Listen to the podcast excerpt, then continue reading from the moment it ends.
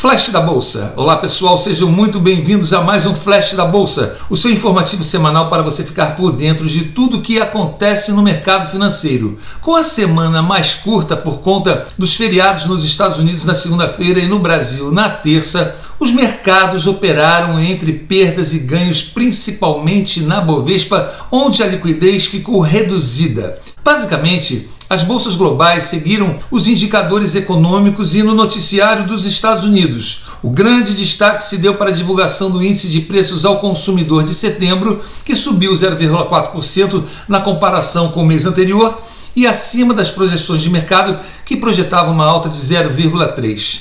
Na comparação anual, o indicador que mede a inflação nos Estados Unidos ficou em 5,4%. A inflação vem sendo um importante componente da economia, acompanhado de perto pelo Banco Central Americano, o Fed, para guiar a atuação de política monetária da instituição.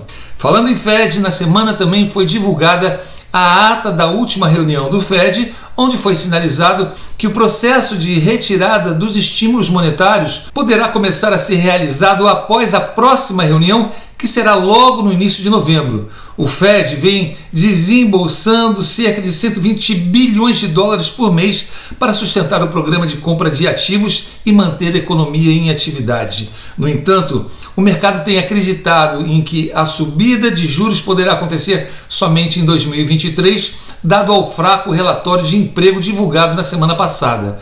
Ainda nos Estados Unidos, destaque também para o início da divulgação dos resultados corporativos. Dentre as grandes empresas, quem deu a largada foi o JP Morgan, que apresentou um crescimento de 24% no lucro na comparação anual e um lucro por ação acima do projetado pelos analistas. Na Europa, os investidores seguiram atentos aos desdobramentos da crise energética no continente provocada pela escassez no fornecimento de gás natural, resultando na contínua alta de preços do petróleo.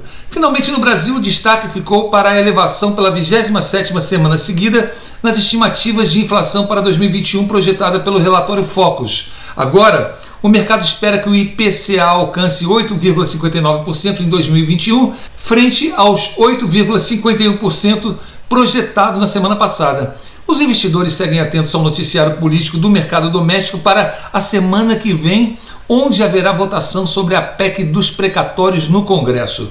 Lembrando que no dia 1 de outubro foi aprovada a cisão entre o Banco Itaú e a XP Investimentos, com diversos desdobramentos que estão sendo todos comentados e atualizados na edição deste mês do Guia de Ações como nossa opinião no que fazer com as ações, com os BDRs, direito de recesso e nossas recomendações. Fique por dentro, principalmente diante da volatilidade em que se encontra o mercado.